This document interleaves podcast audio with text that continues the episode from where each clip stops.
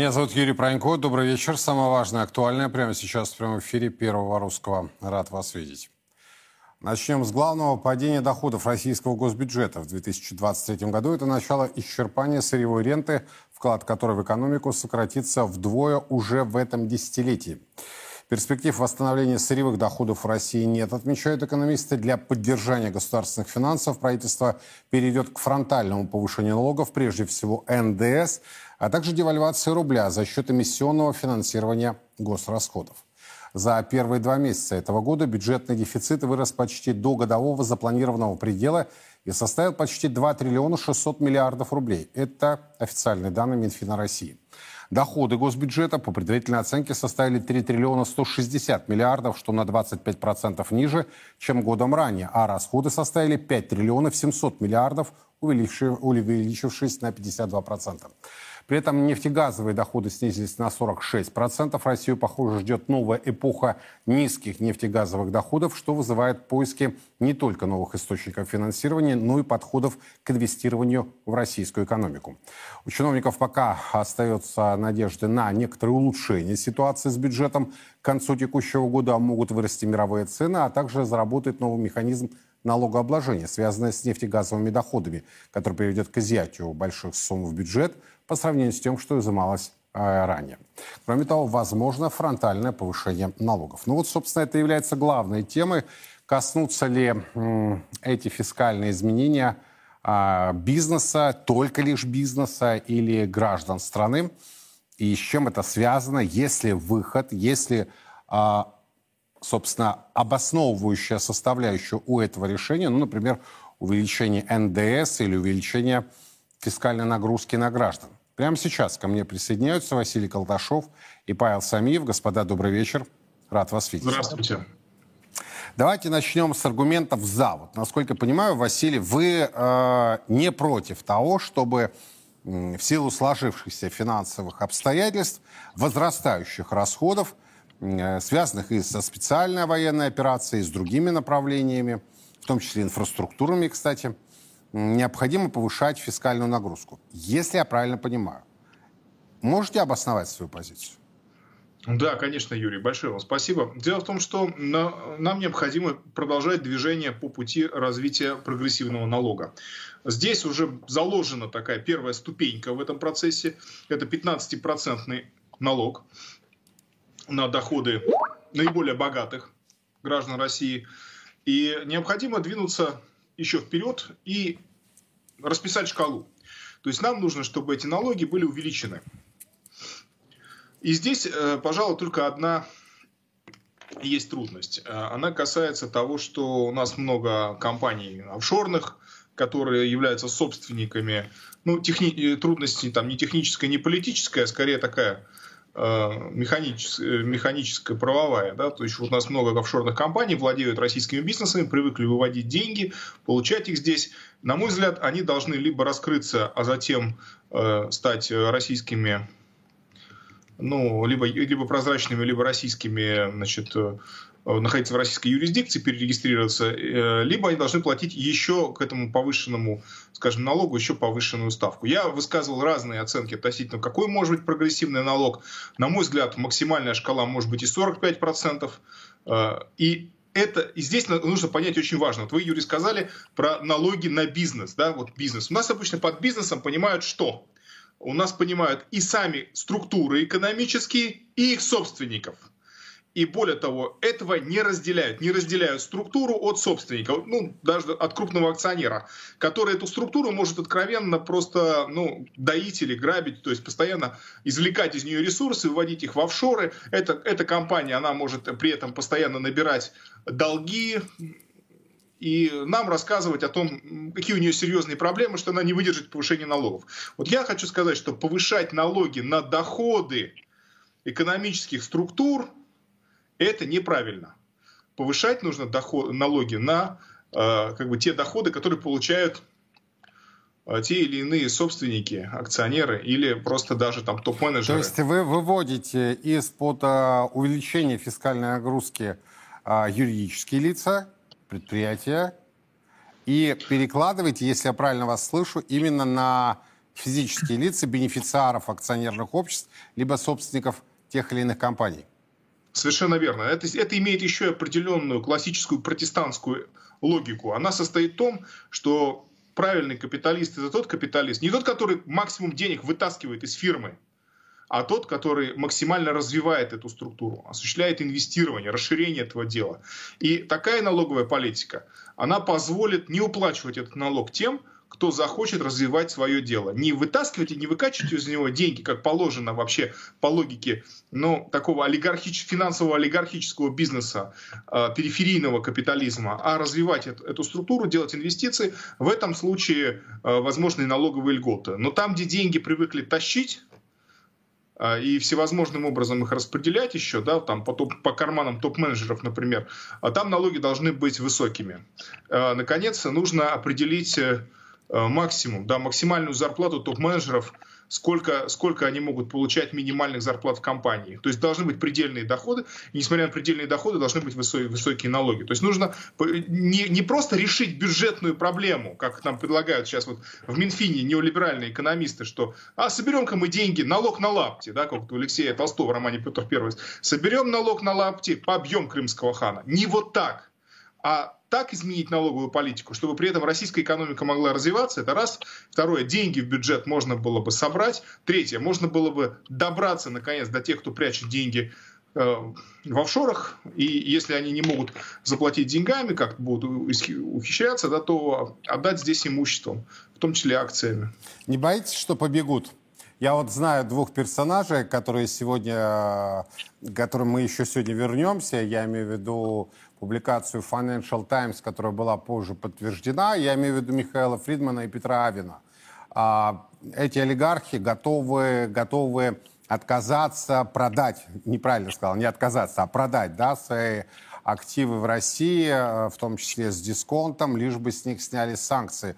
Не думаете, что при увеличении фискальной нагрузки, если можно лаконично, побегут? Юрий, они вывели 3 триллиона долларов не меньше из российской экономики и при этом они хотят еще там получить законность. Обратите внимание на историю с, с э, как раз с Тиньковым, который, э, чтобы с него сняли санкции, обратился в Министерство иностранных дел Англии. То есть он не в парламент, не в суд пошел, он не верит в то, что в Англии есть правовые институты, прав, правовая защита. Он пошел сразу к британской бюрократии, потому что если британская бюрократия не оставит ему его деньги, то их у него не будет. И вот эти люди хотят идти вот в, за, в западные государства туда, где больше не осталось для них никакого правового практически поля, где они должны будут выпрашивать право пользоваться своими деньгами у местной бюрократии, ну, я не знаю, на что они рассчитывают.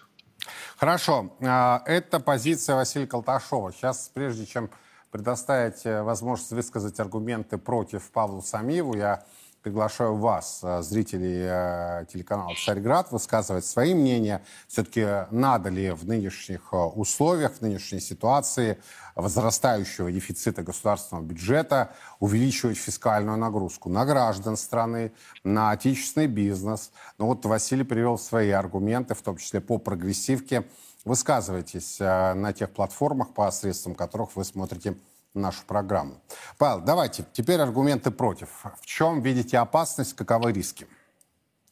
Да, ну, на самом деле, то, что Василий сказал, в общем-то, в какой-то степени пересекается с тем, что я тоже думаю. То есть а, я бы не сказал, что я прям а, буду э, против того, что предлагает э, Василий. Да? Я скорее против как раз фронтального повышения налогов. Действительно, это, эта тема обсуждается, что нужно э, больше вариативности увеличения налогов по разным сферам, в разных налогов, прежде всего, действительно, на бизнес.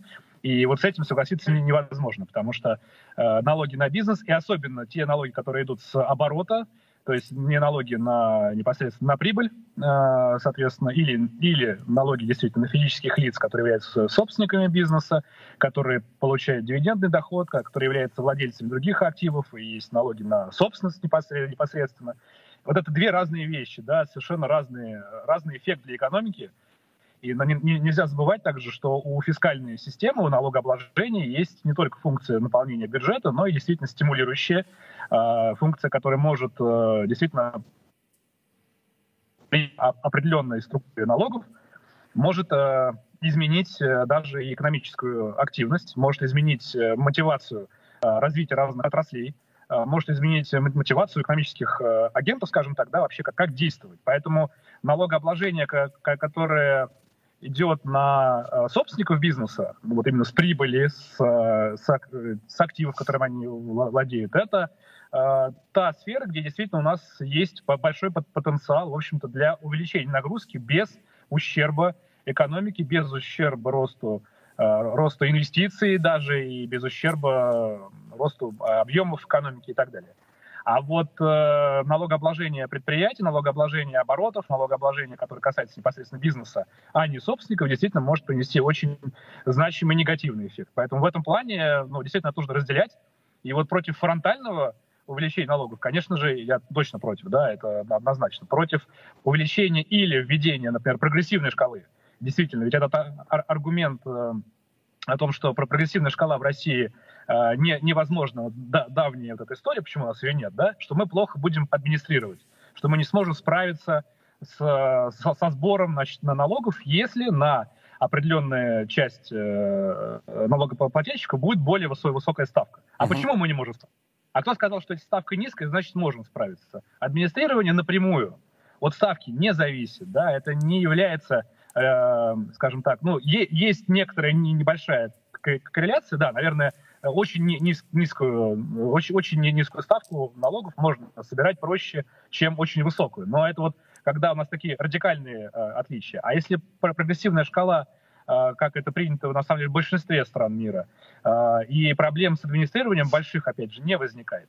Офшорная система и действительно система вывода прибыли, в том числе вывода денежных потоков так, чтобы они не попадали в том масштабе налогообложения, как это должно быть в нормальной ситуации, да, когда, собственно, нет вот этой оптимизации налогов, она напрямую от того, прогрессивная шкала, непрогрессивная, в общем-то, не зависит. Поэтому этот аргумент тоже он не, неправильный. Но последний момент еще надо сказать, что в этой дискуссии, мне кажется, крайне важно не забывать, что у нас остается еще механизм другого наполнения Э, бюджета, и он не задействован в том масштабе, в котором может быть задействован.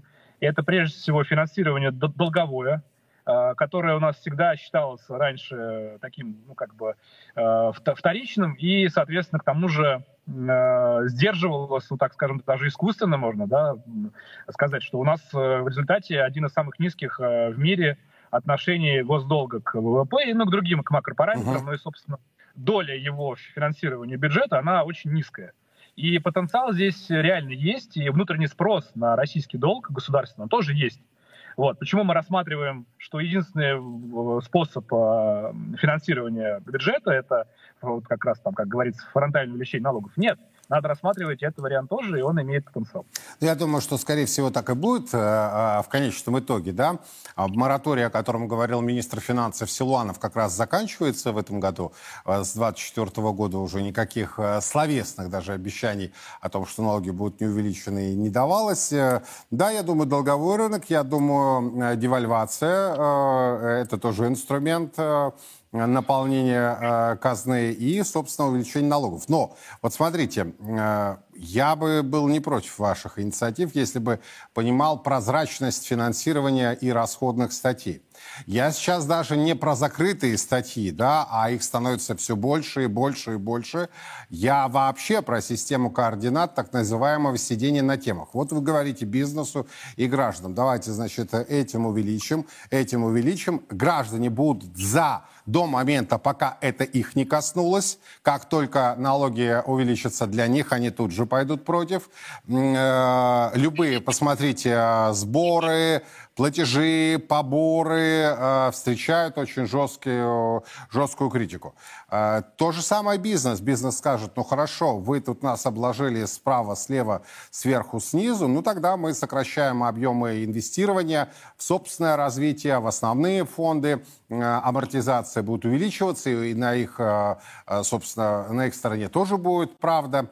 Как быть в этой ситуации, если прозрачности нет, сидение на темах продолжается, а больше всего мне нравится, значит, инициатива о том, что всех расстрелять, заменить и так далее. На кого заменить? Вот где найти э, эту скамейку запасных, да, из честных, принципиальных, патриотичных и так далее. Я понимаю, что наверняка они есть, но есть и система координат, в том числе, которая, что называется, портит да, людей, которые попадают э, в реальные кабинеты реальной власти и начинают, и, э, в общем-то, их э, как бы извращать, что ли, чтобы не выпасть из зоны русского литературного. Давайте, Василий, ваши аргументы. Несколько замечаний, очень, на мой взгляд, весьма важных. Первое, то есть, к сожалению, действия Минфина предполагаются по двум направлениям. Первое, фронтальное повышение налогов, чем они нас уже пугают. И второе, это выпуск облигаций, то есть увеличение правительственного долга. На мой взгляд, увеличивать правительственный долг нельзя сейчас ни в коем случае. Если мы имеем пока ситуацию, как скажем, перемены э, маршрута, да, перемены стратегии налоговой, то нужно получить деньги от Банка России. На протяжении целого ряда лет ряда лет Министерство финансов боролось с профицитом бюджета, как могло, то есть не знало, куда деть эти деньги. Одна из форм избавления от денег была покупка у Банка России пакета акций Сбербанка, который ну, в общем, позволил правительству избавиться от лишних денег. Почему бы сейчас не предоставить пакет этих акций или иных акций правительства в аренду Банку России, просто в аренду, на каких-нибудь условиях, которые там не помешают управлению этими пакетами в интересах правительства государственной политики. И получить деньги, и вы закроете бюджетный дефицит, и не будет трагедии, и не будет вот этой вот, э, ну, довольно опасной для э, общества, которое э, пережило уже несколько девальваций в 2022 году и в начале 2023 года, перспективы фронтального повышения налогов. Что такое фронтальное повышение налогов? Когда у нас регрессивная налоговая шкала, когда у нас чем ты беднее, тем ты больше платишь налогов. Почему? Потому что если ты богатый, ты платишь там 13-15%. А если ты бедный, на тебя падает еще там социальное отчисление, налог на твою квартиру, э, НДС в квартплате, ну, имеется в виду не в аренде, конечно, а в о всех счетах, да, вот ЖКХ. И 10-20% НДС еще при всех покупках. Там автомобили еще увеличивают налоги. То есть получается, что если ты бедный, небогатый человек, то ты обложен уже и так налогами. На тебя еще давление налоговое. Наконец, сколько было девальваций, сколько было заявлений от Минфина о том, что нужно ослабить рубль, нужно ослабить рубль, экспортерам плохо, тем самым, которые, кстати говоря, металлургам, которые нас тянули в ВТО, несмотря ни на что. И ни, никакие аргументы не рассматривались. Я помню, что мы тогда готовили аналитику, я буквально возглавил подготовку аналитического доклада о плохих последствиях вступления России в ВТО. В общем-то, все черные прогнозы все реализовались. И получается, что мы уже пережили несколько девальваций. И эти несколько девальваций, Юрий, это очень важно, они не помогли наполнить бюджет. Они были произведены таким образом, что в бюджете еще появился дефицит. Но ведь можно по-разному девальвировать рубль. Можно и девальвировать было таким образом, чтобы э, в распоряжении Министерства финансов было нужное количество денег. Ну, то есть Теперь, мы как раз и упираемся в тех, кто сидит на темах. Получается, что заработали на этом совершенно другие лица, ну, там, экспортеры, как мы знаем, да, там, экспортеры металлургической Я отрасли. думаю, что и чиновники не бескорыстно это все делали. И мы в этой, и в этой ситуации девальвация, она не будет, как бы, не то чтобы популярной, она не может быть популярной,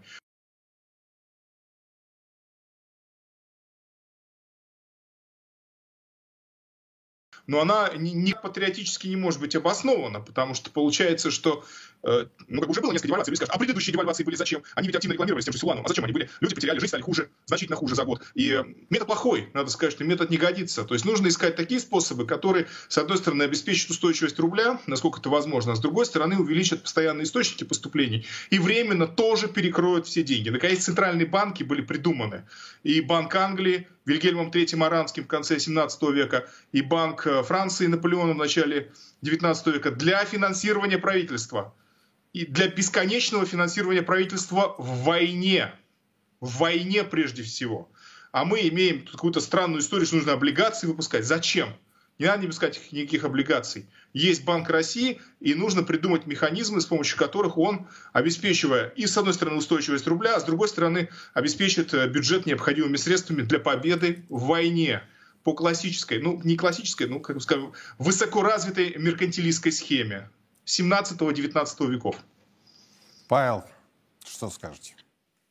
Ну, про девальвацию действительно надо согласиться, что девальвации в предыдущие разы давали прежде всего бенефиты банковскому сектору. Банки, собственно, за счет того, что в какие-то критические периоды у нас э, был, был, была резкая достаточно девальвация несколько раз, они на этом как раз-таки зарабатывали достаточно много и компенсировали убытки, которые приходились вот при оценке активов и других э, операций. То есть для, для банков это было важно. Для бюджета это тоже имело определенные положительные стороны. Э, давало эффект положительный, точнее, да, но, конечно же, сейчас на это упирать в качестве механизма, который по позволит справиться с бюджетным дефицитом, наверное, не совсем правильно, это не будет э, настолько эффективно. А вот насчет э, увеличения госдолга, я действительно все-таки не вижу здесь э, каких-то проблем с точки зрения еще его наращивания, причем достаточно существенно, потому что у нас крайне низкий сейчас уровень его, как, как бы мы ни считали его, и потенциал спроса со стороны и внутренних инвесторов тоже, и, и в том числе банков на госдолг достаточно высокий, то есть можно нормально совершенно разместить, это не будет дорогой долг. То есть понятно, что мы не можем сейчас выйти на международный рынок с этим и привлечь э, большое число иностранных инвесторов. Но э, в, России он будет нормально размещен. Что касается э, финансирования, например, каких-то через какие-то активы, которые будут передаваться там условно в аренду, в квази-аренду там Банку России или еще, возможно, опять же, в таких случаях применяется и та же приватизации некоторых активов, но это менее, там, может быть, э, в данном случае очевидный вариант, но многие страны по такому пути шли, то здесь тоже нужно, конечно, аккуратно, хотя это, возможно, механизм, который может сработать, да, не, не могу не согласиться, но здесь нужно прорабатывать, потому что такой вариант, он э, действительно имеет и такие нюансы, которые нужно сначала действительно э, проработать и проанализировать, и в том числе потом механизм обратного выхода из, из, этой, из этой истории, да, и как, как это все делать. Но, опять же, вот еще раз повторюсь, бояться увеличения госдолга, это наша любимая история, которая у нас продолжается много лет, а, почему-то такой фетиш, да, что вот госдолг расти не должен, и я думаю, что пора уже от этого трактора избавиться. Да, спасибо большое, Василий Галташов, Павел Самиев, аргументы за и против. Ну, собственно, эксперты э, в чем-то расходились, ну, например, в объемах э, заимствований на долговом рынке, но в главном были тождественны. Фискальную нагрузку можно увеличивать как на бизнес, так и на граждан, при этом дифференцируя э, данный вопрос от э, объемов э, получаемых доходов. Вот на ваш взгляд, я сейчас, смотрите, я не спрашиваю вас обсчета, то есть за повышение налогов или вы против повышения налогов. Я вам задам конкретный вопрос каждому из вас, зрителям моей программы. У вас есть доход, у вас есть квартира, дом ли, дачный участок, земельный участок. Вы готовы, что на них вновь увеличат налоги? То есть вот мне не нужны рассуждения о том, что давайте там с Потанина с, э, возьмем дополнительный куш. Это даже не обсуждается. Об этом мы, кстати, сейчас будем про олигархат более подробно говорить на конкретном примере. Мне важно понять ваши размышления. Вы готовы, что, например, налог на доходы физических лиц будет увеличен? Или будут увеличены платежи за ваш, дач, ваш конкретный дачный участок? Или вы так рассуждаете, там с этих давайте э, драть, а мы такие вот э, почти сводящие концы с концами, и не почти, не готовы к увеличению фискальной нагрузки. Потому что я могу себе представить, какой поднимется вой. А, будут покупаться эфиры, будут покупаться газетные полосы, телеграм-каналы и так далее. Потому что речь идет о больших денежных массах. И олигархат – это зона особого повышенного внимания с одной стороны. А с другой стороны, повышенное внимание через увеличение того же НДС будет и к нашим с вами денежным доходам. Ведь НДС будет заложен везде, пропорциональный рост произойдет а, по всей ценовой цепочке. Стоит ли это делать в нынешних условиях, когда, с одной стороны, возрастает дефицит, а с другой стороны, явные кризисные явления наблюдаются в экономических процессах? Пишите. Высказывайте именно свои точки зрения. Мне ценно ваше мнение – ваша позиция. Ну а теперь, собственно, о героях, ну или антигероях нашего времени. В Альфа-банке сегодня готовится смена контролирующих акционеров, и она не потребует согласования регуляторов. Об этом сообщил РБК представитель этой кредитной организации. Он подтвердил, что основатели банка Михаил Фридман и Петр Авин обсуждают продажу своих долей другому бенефициару Андрею Косогову. Косогову а об этом ранее сообщила Financial Times со ссылкой на свои источники. Цитата «Насколько нам известно, такая сделка действительно прорабатывается. Говорить о ее завершении рано. А, сторонам необходимо пройти ряд корпоративных юридических а, процедур», заявил представитель Альфа-банка. Группа из 16 юристов, которые представляют попавших под санкции российских граждан, в том числе бизнесменов Авина и Фридмана, обратились к высокопоставленным чиновникам Евросоюза. В письме они указывают, что, по их мнению, санкционные списки ЕС готовятся с ошибками и неточностями – Цитата. «Рассматривая доказательства, собранные Советом, многие лица были включены только на основании общедоступных источников, собранных с помощью простого поиска в Google, в том числе на, сомнительных, а, на основе сомнительных статей онлайн-таблоидов или анонимных блогов», сказано в письме адвокатов. Вот так ведет себя российский олигархат, ну и конкретные персоны. Я напомню, что на этой неделе разгорелся очень бурнопуйный э, скандал в так называемой внесистемной российской оппозиции. Там были подписанты, которые высказались, да, с Фридмана, Савина надо снимать э, эти санкции, надо снимать санкции с Тинькова. Очень активен Ходорковский в этом процессе. Вот на ваш взгляд, это такой позор будут и, будет и позор, будут и санкции, потому что в той же Британии уже заявили по поводу возможной продажи пакета с дисконтом, пакета акций контрольного пакета Альфа-банка Авином и Фридманом как фиктивная сделка. То есть они не собираются снимать э, санкции с этих двух персонажей. Какие настроения и чем руководствуется российский олигархат? Они действительно думают, что там их простят и примут обратно, как пытается это сделать Тиньков, поливая не просто уже помоями а, Россию, но и своих бывших коллег. Помните небезызвестного интервью Осетинской, где он там и на Галицкого, и на других своих, на Воложа а, ушаты помоев а, слил. А, или, или Авин, Фридман смогут достичь э, некой м, точки, равновесия, как это пытается сделать другой российский олигарх Роман Абрамович. Сергей Маркелов, Андрей Цыганов. Господа, здравствуйте. Добрый вечер. На ваш взгляд, чем закончится вот конкретно эта история и м, правы ли те из российских толстосумов, которые надеются а, все вернуть взад, взад до 24 февраля 2022 года, пойдет ли им навстречу Запад? Давайте Андрей, затем Сергей, пожалуйста. Здравствуйте, Юрий. Здравствуйте, уважаемые зрители. Ну, э, знаете, вот есть ощущение, что Западу недостаточно просто отречения. Э, им нужно Иудина предательство. То есть они хотят, чтобы принудить вот этих наших, наших, естественно, в кавычках, олигархов скинуть Путина. Э, но, понимаете, в чем дело? Вот, конечно, внешне это напоминает такой сеанс коллективного садомазохизма, но ведь Рим предателям не платит. И вот эти вот э, предатели, будем называть их вещи, будем называть их своими именами, они на самом деле не самостоятельны. Ведь они просто смотрящие от мировой закулисы. Вот на примере господина Фридмана это очень красноречиво можно показать. Вот. То есть, по сути дела, э, весь наш олигархат, ну, за редчайшим исключением, он является такими структурами внешнего управления. Вот. И вот их нынешнее поведение – оно показывает их полную несамостоятельность и несостоятельность как э, каких-то э, субъектов права и правоотношений. Вот.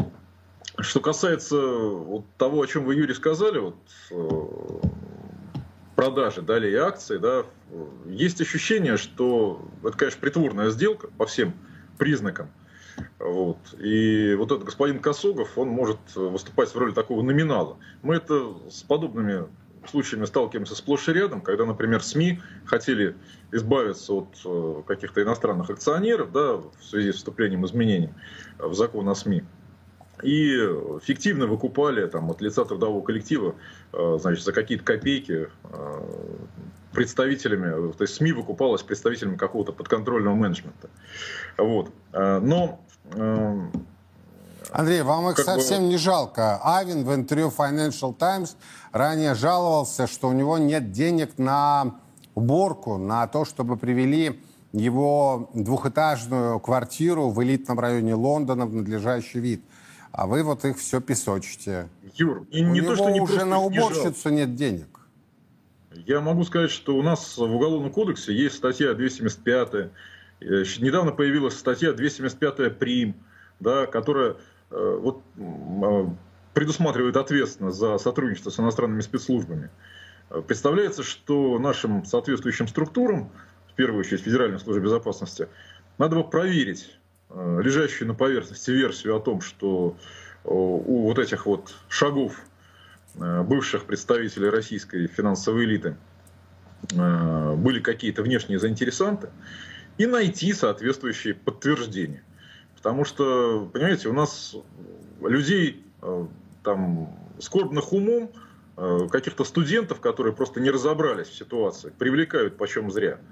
Вот. А здесь люди, которые миллиарды долларов и евро вкладывают э, в фашистский режим, вкладывают в убийство русских людей, причем миллиарды, которые они получили на наших с вами налогах. Да. Ведь Фридман контролирует не только одну из крупнейших банковских систем страны, он контролирует сеть пятерочек, где отовариваются, ну, наверное, подавляющее большинство населения России. То есть нас пытаются втягивать в финансирование врага. Мы, с одной стороны, воюем, а с другой стороны, э, получаемся невольными пособниками. Поэтому представляется, что здесь для олигархов для таких деятелей, как Фридман, Авен и ему подобное, должна быть Абрамович, конечно, должна быть э, гораздо более суровая ответственность, чем для простых смертных. Сергей, Так что что скажете? Э, На ваш взгляд, э, действительно стоит как-то подкрутить гайки или, собственно, дать возможность этим, по крайней мере, двум персонажам продать Альфа-банк? Будет ли это притворная сделка или нет?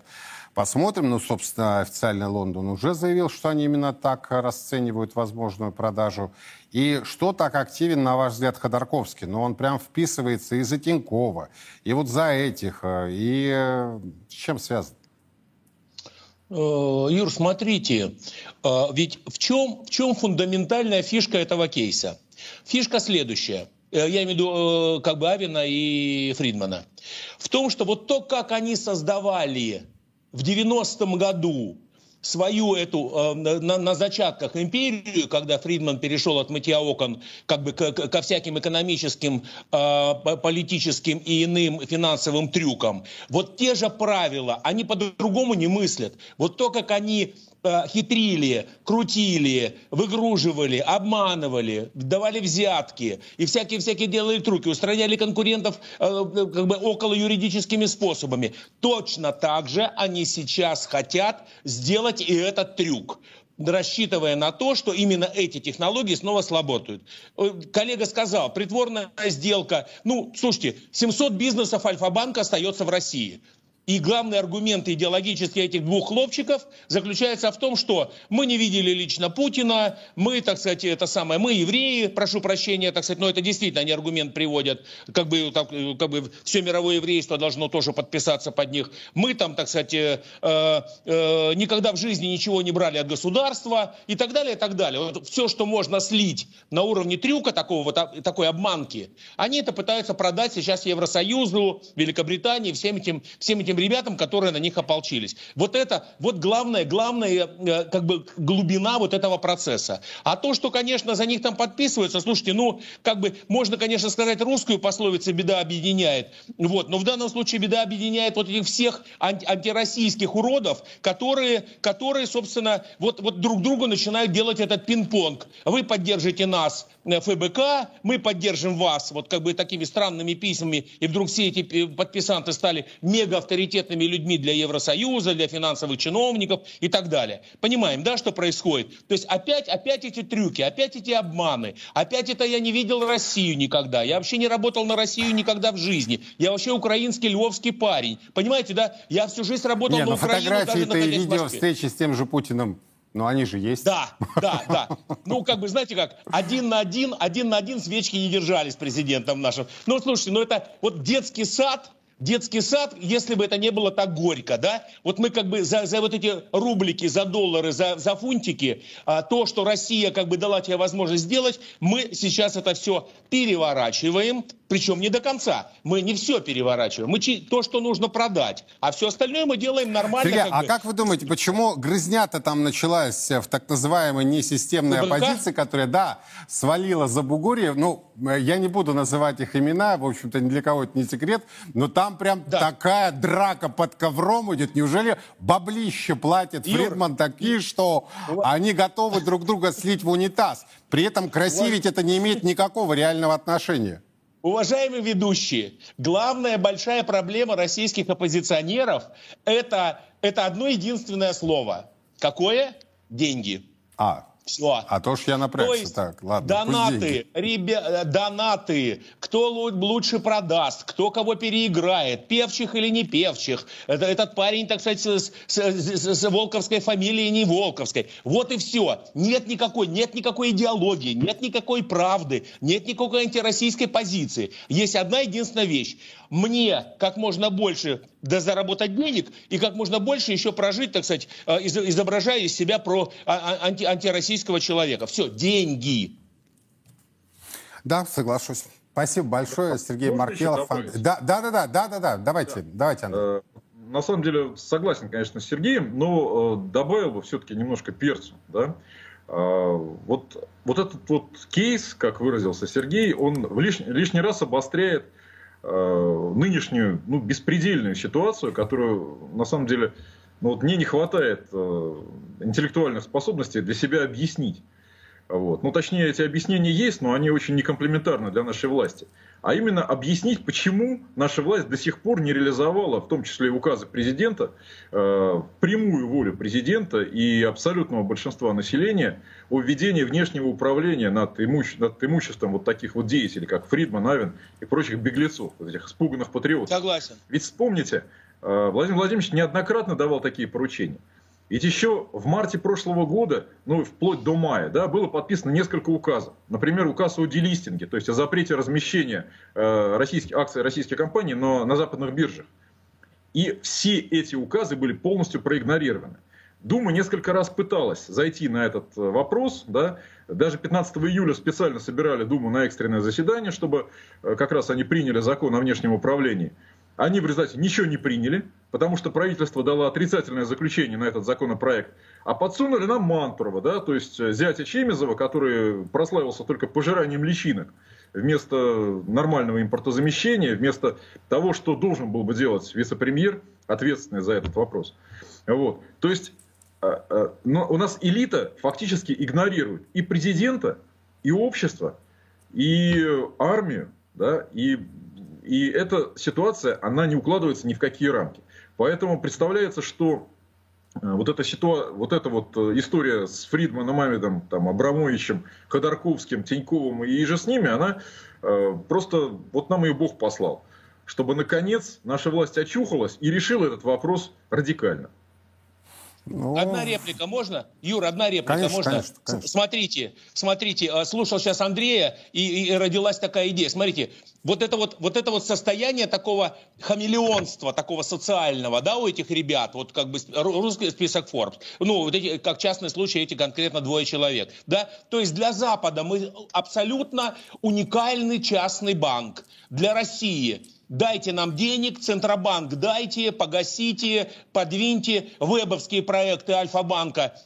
Давайте что-нибудь вместе сделаем, вот как бы деньги ваши, а технологии наши, и вот это вот вся история. То есть вот это постоянная, вот это постоянный конструктор Лего, который сейчас наконец-то стал рассыпаться. Вот о чем речь. То есть конструктор Лего, который раньше выглядел каким плотным таким, ого-го, оказывается, из него можно что угодно собрать. Хочешь частный банк Альфа, хочешь государственный так. банк Альфа для России и так далее. Вот Не, ну, та, та, там на банковском рынке был еще более крутой случай, а, который Альфа рядом не стоит. Я имею в виду ФК открытие. Вот где была афера О, да. века, где вывели дыра э, финансовая, э, да. гигантские финансовые ресурсы, и по большому счету никто за это не ответил. Спасибо все-таки большое вам, что вы нашли Спасибо. время в пятницу вечером, приняли участие в нашем разговоре. Сергей Маркелов, Андрей Цыганов. Тема очень серьезная, тема очень важная. Хотелось бы понять ваши мысли, ваше мнение. Все-таки в этой ситуации действительно что необходимо сделать. Но я, кстати, хочу сразу, э, что называется, предвосхитить. Очень часто слышу реплики «давайте национализируем». Ну вот ФК открытие национализировали. Да? Фактически ЦБ все погасил разворованные денежные э, ресурсы, превратили в долги, и ЦБ их погасил. Э, там сидит небезызвестный, э, сидел, точнее, небезызвестный персонаж Задорнов, из, был вице-премьером и министром финансов в свое время в правительстве России в 90-е. И вот я вам хочу сказать, что хрен редьки не слаще. Вот совсем. Потому что, когда мы говорим, давайте национализируем или передадим тот или иной актив в собственность государства, мы должны понимать, что государство — это не абстракция, государство — это конкретные фамилии, конкретные должности. Вы доверяете чиновникам? Вот прежде чем говорить, давайте национализируем, вы доверяете чиновникам? Это конкретно Иванов, Петров, Сидоров э, и так далее, и так далее, и так далее.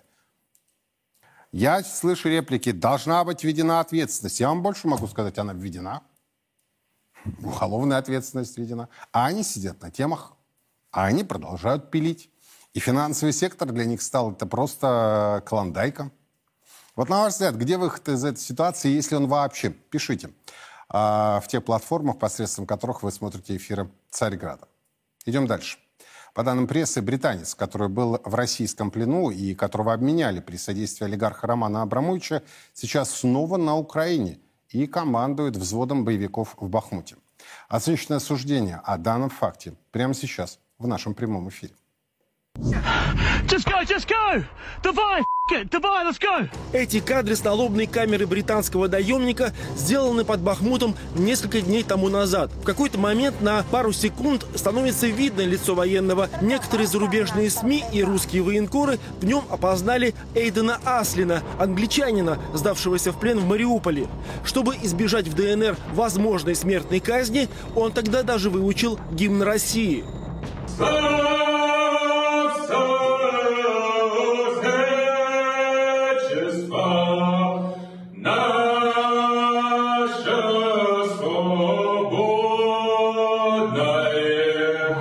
Однако на выручку британцу пришел не его певческий талант, а русский олигарх Роман Абрамович. Именно его Аслин благодарил, когда вместе с другими иностранными наемниками оказался в самолете, летящем в Саудовскую Аравию.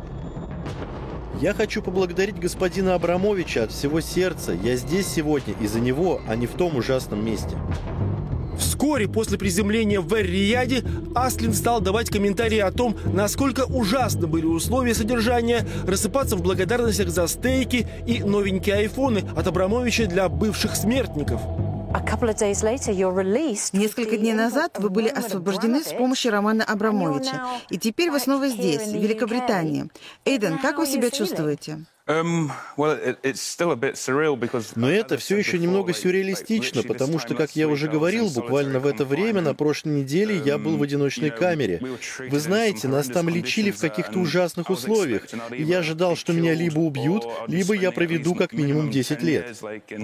В одном из интервью Аслин заявил, что собирается вернуться на Украину. Правда, уточнил в качестве военного корреспондента, если кадры, распространенные сегодня, действительно имеют отношение к Айдену Аслину, значит, свое обещание он сдержал. Частично.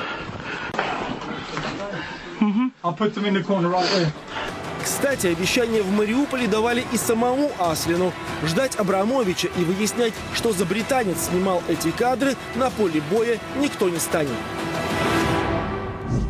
И в продолжении темы украинского кризиса директор ЦРУ а, Билл Бернс а, заявил, что, цитата, Владимир Путин рассматривает ситуацию в долгосрочной перспективе. Он убежден, что сможет заставить время работать на себя. Я думаю, что Владимир Путин рассматривает ситуацию в долгосрочной перспективе. Я думаю, он удваивает свои усилия. Я думаю, он убежден, что сможет заставить время работать на него, что он сможет замучить украинцев в этой войне на истощение, что он сможет измотать западных сторонников Украины. Он также убежден, что Украина важнее для него, чем для нас. Ну и буквально за минуту до прямого эфира здесь, на Царьграде, стало известно заявление советника главы офиса Зеленского, который сообщил, что ВСУ будут перегруппировываться в течение следующих двух месяцев. Российские власти заявляли неоднократно, что им известно об этих планах, и у Киева нет сил на подобное контрнаступление. Тимур Шафер ко мне присоединяется. Тимур, добрый вечер. Добрый вечер. Ну вот давайте начнем с заявления, от обратного пойдем, да, вот э, от новости, связанной с советником э, э, Зеленского Михаилом Подоляк, который заявил, что вот через два месяца пойдем в контрнаступление. Словесная риторика или слил военную тайну. На ваш взгляд, что происходит? Склонен к первому. Неоднократно убеждались в том, что заявления украинских э, военачальников, политологов, да и руководителей высшего звена стоят ровно столько, сколько бумага, на которой они написаны, или страницы, на которой они опубликованы. Но смотрите, хорошо, к, э, к Подоляк может действительно там сморозить, что называется. Но вот буквально еще одна уже новость Э, совместной пресс-конференции французского президента и британского премьера Макрон. Э, на ней заявил, э, что среди целей двух стран продолжение помощи Украины, Украине, чтобы ВСУ смогли перейти в наступление. Что скажете? Но эти-то, наверное, должны отвечать за свои слова. Я прошу прощения, но с чего мы взяли, что слова этих господ стоят больше, чем заявления украинских э, наших контрпартнеров? Но один глава мы... государства французского, другой глава британского правительства. При всем уважении к обоим этим государствам, э, мы прекрасно понимаем, что первоначальная задача, которая стоит и перед Макроном, и перед его э, нынешним, именно повторяю, нынешним британским партнером, потому что неизвестно, насколько долго продержится Сунак на своем посту. Так вот, основной задачей является обновление, ну, назовем это так, обновление военных складов и Британии, и Франции. А, насыщение ВПК. Причем в Британии, насколько мы знаем, эта ситуация стоит гораздо острее. А, давление на британского премьера гораздо сильнее, чем на французского. А, не суть важно. Важно следующее. А, Британия и Франция Британии и Франции жизненно важно обновить свои военные склады, обновить свой парк вооружения. А куда пойдет это оружие? Ну, раньше это был Ирак, до этого это было Сомали, до этого еще что-то. Сейчас появилась Украина. Эм, не, не настолько важно. Суть не меняется. Хорошо, теперь что касается заявления директора ЦРУ. А Бёрдс говорит о том, что Путин готов к конфликту на, что называется, измот, да, когда в долгую будет играть президент России и, э, что называется, время, э, он убежден, что заставит время работать на него, заявил глава э, Центрального разведывательного управления. Понятно, что и здесь надо делить на два, а может быть и на три. И вот эти высокопарные фразы, которые звучат там в Сенате, либо в Палате представителей. Но все-таки, вот на ваш взгляд, действительно, насколько обоснована позиция, что ЦРУ рассекретила планы Путина, да? Путин готов играть на измот и в долгую. Ваш взгляд как профессионал? Я не думаю, что здесь идет речь о каком-то рассекречивании каких-то взглядов. Я думаю, что здесь Уильям Берс, который, а, надо отдать ему должное, является действительно профессиональным а. С, первой, с, с точки зрения дипломатом, б. С точки зрения разведчиком.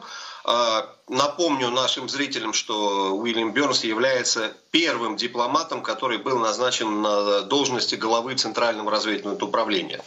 А, так вот, э, он является человеком, который достаточно хорошо, так сказать, понимает ситуацию и достаточно хорошо ориентируется в нынешних раскладах. Не стоит, опять-таки, напоминать, что Уильям Бернс определенное время работал посланником Соединенных Штатов Америки в России. А, так вот, э, то, что озвучено им, на мой взгляд и на, на взгляд ряда моих коллег, не выглядит как э, сверхсекретная информация ЦРУ.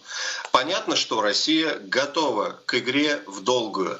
Понятно, что к огромному сожалению для населения нынешней Украины она является всего лишь военным, экономическим и политическим полигоном для огромной большой игры, той самой большой игры, которую мы очень много лет ну, с тревогой ожидали. Так вот, она является полигоном для большой игры западных держав, блока НАТО и Евроатлантики.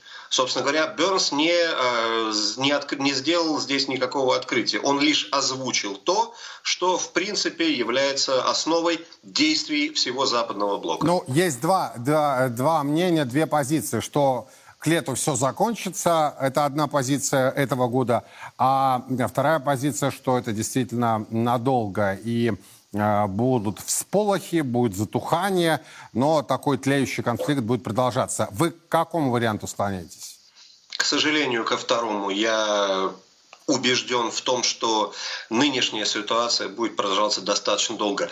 А я убежден в том, что западное общество еще не готово к осознанию того, что оно втянуто в очень бесчеловечную и экономически проигрышную игру для него в первую очередь. А, это осознание придет к ним, ну, по моим, простите, пожалуйста, за прогнозы, прог... прикидкам не раньше, чем через год или два. Это минимальный срок. Я понял, Тимур, спасибо большое. Э, Тимур Шафир был спасибо. у нас на прямой связи. Ну и, кстати, про экономику пока, пока сыпется рубль. Завершать программу будем на этой э, новости. Э, начиная с 22 апреля прошлого года вновь российская национальная валюта по отношению к европейской торгуется на уровне выше 81 рубля за евро. А, доллар сейчас стоит уже дороже 76 а, рублей. Ну вот, собственно, апрельские показатели прошлого года вновь побиты. А, торги в режиме реального времени. Сейчас я вам прям скажу, завершая сегодняшний выпуск. 81.13 это курс э, на торгах евро и 76.06 курс американской валюты. Собственно, геополитика. Безусловно, геополитика является главным фактором и спрос на валюту большой. Мы внимательно следим за развитием ситуации. Подробности последуют в наших эфирах, а также на сайте 1rus.ru. Пожелаю вам хороших семейных выходных и до встречи в ближайший понедельник.